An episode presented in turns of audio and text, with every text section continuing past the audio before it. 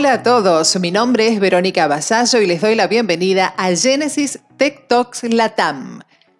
En este nuevo podcast nos vamos a enfocar en el tema experiencias del cliente y diferenciación competitiva y vamos a bucear bien profundo para conocer tendencias, transformaciones y las claves necesarias para el crecimiento y también para el éxito. Quien nos acompaña en esta charla es Sebastián Menuti, licenciado en Ciencias Políticas de la Universidad de Buenos Aires y profesor del Departamento de Ciencias Sociales en esa misma casa de estudios. En la actualidad, Sebastián ocupa el cargo de analista principal dentro del área de transformación digital de Frost Sullivan en América Latina. Y por si alguien no la conociera, les cuento que Frost Sullivan es una consultora especializada en crecimiento con presencia global en 45 países del mundo. En nuestra región tiene oficinas en Argentina, en Ciudad de México y también en San Pablo.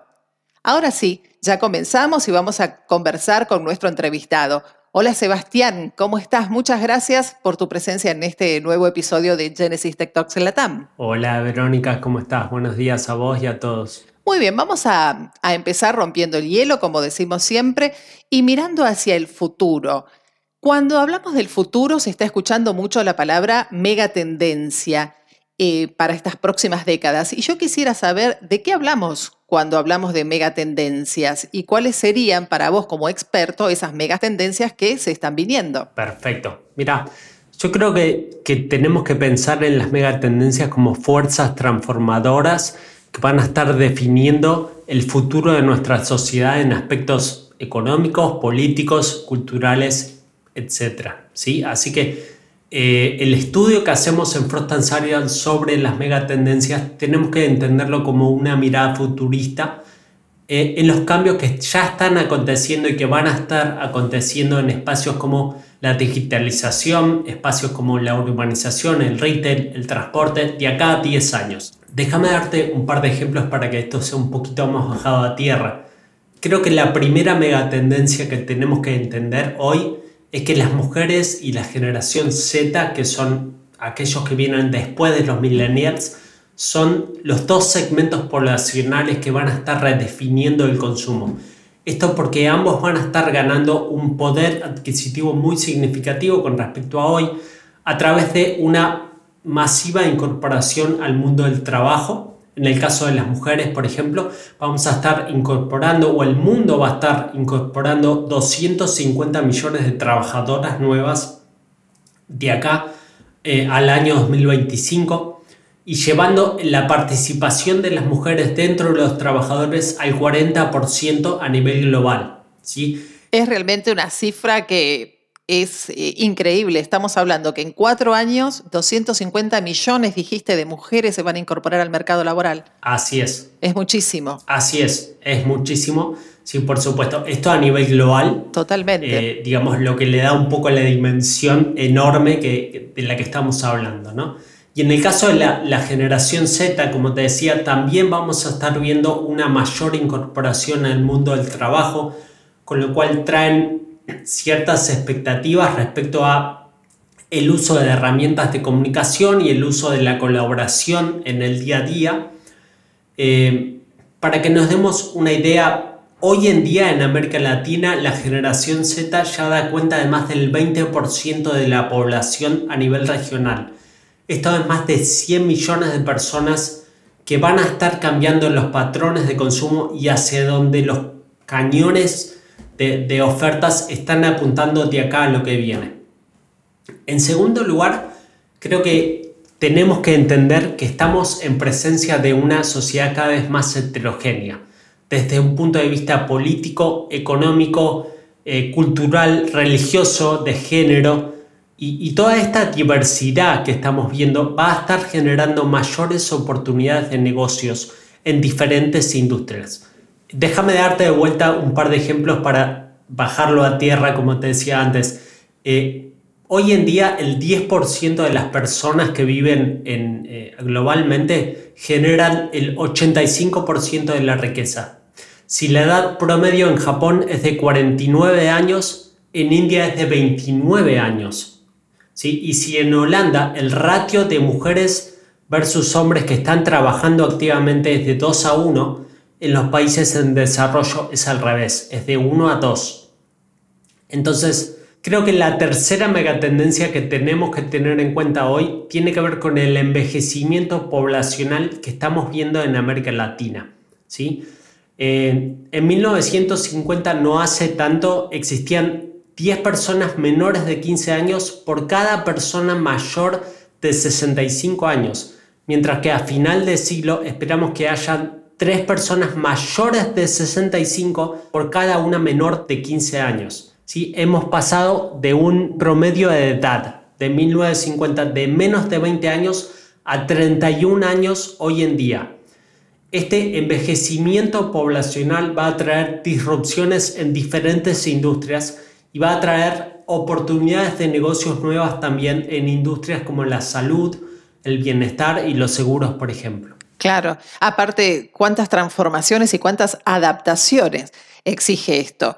Y mm, siguiendo con el tema de la experiencia al cliente, que es el tema que nos convoca para este podcast charlando contigo, y de acuerdo con lo que tú estás observando en el mercado, te pregunto, realmente con todas estas transformaciones que se vienen, ¿se están adaptando las industrias? ¿Vamos bien? ¿Va muy lento? ¿O todavía queda mucho por hacer? Es una buena pregunta la que estás haciendo, pero te diría que creo que en principio podemos estar de acuerdo que la industria y la experiencia del cliente ha sufrido grandes transformaciones en los últimos dos años. ¿sí? Y seguramente un acelerador para esas transformaciones ha sido esta pandemia que estamos viviendo que ha generado que la gran mayoría de las empresas con agentes de atención al cliente hayan tenido que volcarse a operaciones remotas en todos los países de América Latina. Investigaciones que hacemos en Frost Sullivan señalan que dos tercios de los agentes tercerizados de Contact Center estaban trabajando desde la casa en 2020 y este número no ha cambiado drásticamente en 2021. Si esperamos que la proporción cambie de acá en adelante cuando se normalice un poco eh, la posibilidad de volver a los sites. Y creo que las empresas, aparte de gestionar este trabajo remoto y tener que buscar ser eficientes en el trabajo remoto, han tenido que aprender a lidiar con un nuevo tipo de consumidor. Un consumidor que es más exigente, que es más ansioso, que prioriza a las empresas que muestran más empatía, por su situación, que se muestran más comprensivas y que a su vez muestran mayor predilección por lo que son los canales digitales y asincrónicos. Por ejemplo, un chat, ¿sí? Es decir, comenzar una interacción con la marca y seguir haciendo alguna otra cosa que tenía que hacer, no sé, hacer la comida, ir a trabajar, lo que sea, y volver al rato y seguir la conversación con la marca sin perder el contexto y la historia de esa conversación. Eso es lo que quiere hoy el consumidor y por eso es tan importante que las empresas cuenten con una estrategia omnicanal, porque tienen que poder llevar ese contexto y esa historia a través de las interacciones sin importar el canal de contacto que escoja ese consumidor o ese usuario. Y creo que hemos visto una aceleración de lo que es la digitalización de la experiencia del cliente en estos últimos dos años y me parece que quizás la tecnología que es la reina de esa digitalización o la mayor aceleradora de esa digitalización es la computación en la nube. Porque además de permitir una rápida adopción de tecnologías emergentes basadas en inteligencia artificial y automatización, la nube permite mayor flexibilidad y escalabilidad. Y esto es un punto fundamental para que las empresas puedan responder ante las variaciones drásticas de la demanda de atención al cliente que hemos visto a lo largo de toda esta pandemia. ¿Sí? De repente la gente quiere toda junta contactar a una marca y de repente muy poca gente lo quiere hacer. Las empresas con la nube pueden eh, aumentar o disminuir los recursos que dedican a atención al cliente de forma flexible y escalable. Ahora estás hablando mucho del tema de la nube y manteniendo el foco exclusivo en esta industria de la experiencia del cliente y de los contact centers. ¿Podría ser el Big Data o la información en la nube una de las tendencias que más impactan y que van a marcar el ritmo de la dinámica competitiva de este New Normal, como le están llamando? Creo que esas dos tecnologías que mencionas sin dudas van a ser parte del cóctel de tecnologías que van a tener que, incorporar todas las empresas que quieran seguir siendo relevantes para sus clientes. ¿sí? Creo que también la automatización, la inteligencia artificial y los canales digitales y la omnicanalidad van a seguir para aumentar la importancia que tengan en, este escenario de experiencia de cliente. Y por eso creo que es fundamental que las empresas puedan encontrar ese, mix justo entre automatizar, pero no dejar de mostrar el toque humano y la empatía necesaria para conectar con ese cliente. Me parece que ahí va a haber un punto de diferenciación y creo que es un desafío lindo también para las empresas de acá en adelante. Creo que el tema de la seguridad también va a ser crecientemente importante debido a que estamos viendo que la seguridad de los datos le importa cada vez más a las empresas y a los consumidores que las empresas proveedoras de experiencia del cliente se han dado cuenta de que tienen que perfeccionar su cultura y sus herramientas tecnológicas para poder brindar altos estándares de seguridad, sin importar el entorno en el que estén, ¿sí? una oficina, un, un site, un contact center o la casa de la gente. No importa eso, lo importante es que puedan mantener altos estándares de seguridad. Y acá creo que tecnologías como la biometría y la inteligencia artificial van a ser claves de acá en adelante. Ten en cuenta, Verónica, que más del 50% de los clientes van a tener una imagen negativa durante más de un año de una empresa que tiene una filtración de datos sensibles. Así que sin dudas la seguridad va a ser otro de los vectores principales en la dinámica competitiva en la experiencia de cliente. Y toda esta información, esta cantidad que se va recopilando a través del Big Data, por esta exigencia de, de, los clientes de productos cada vez más customizados, más personalizados, puede generar también cierto temor a la pérdida de privacidad. Quería preguntarte cómo enfrentan esta situación las empresas. Totalmente de acuerdo, sí. Creo que, creo que los consumidores han claramente demostrado que están preocupados por cómo se trata su información personal.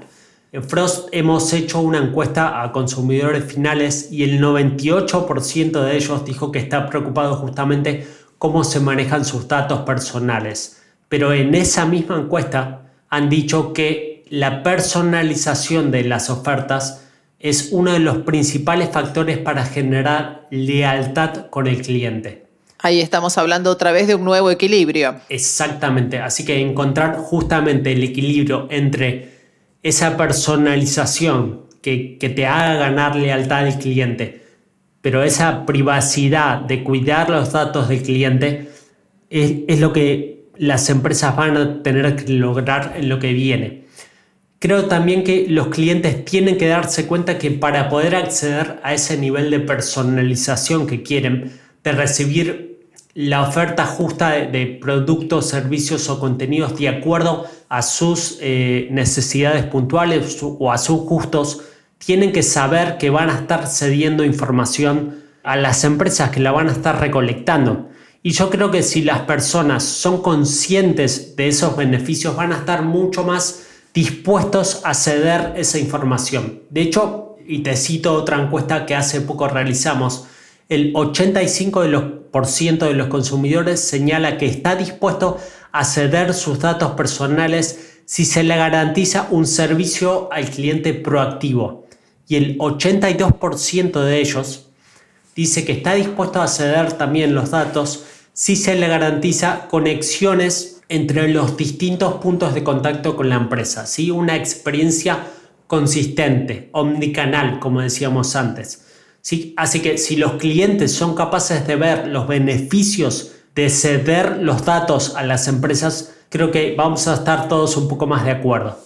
Y por último, ya para ir cerrando este podcast, que seguramente vamos a tener que escuchar más de una vez para poder retener todos los datos que nos estás dando y repasarlos y tomar una dimensión de esta realidad presente y futura, quería preguntarte cuáles son las claves para mm, tener en cuenta y aprovechar estas nuevas oportunidades y capitalizarlas y también cuál es el rol que juega un socio estratégico como es Genesis para habilitar todas estas transformaciones que nos fuiste mencionando.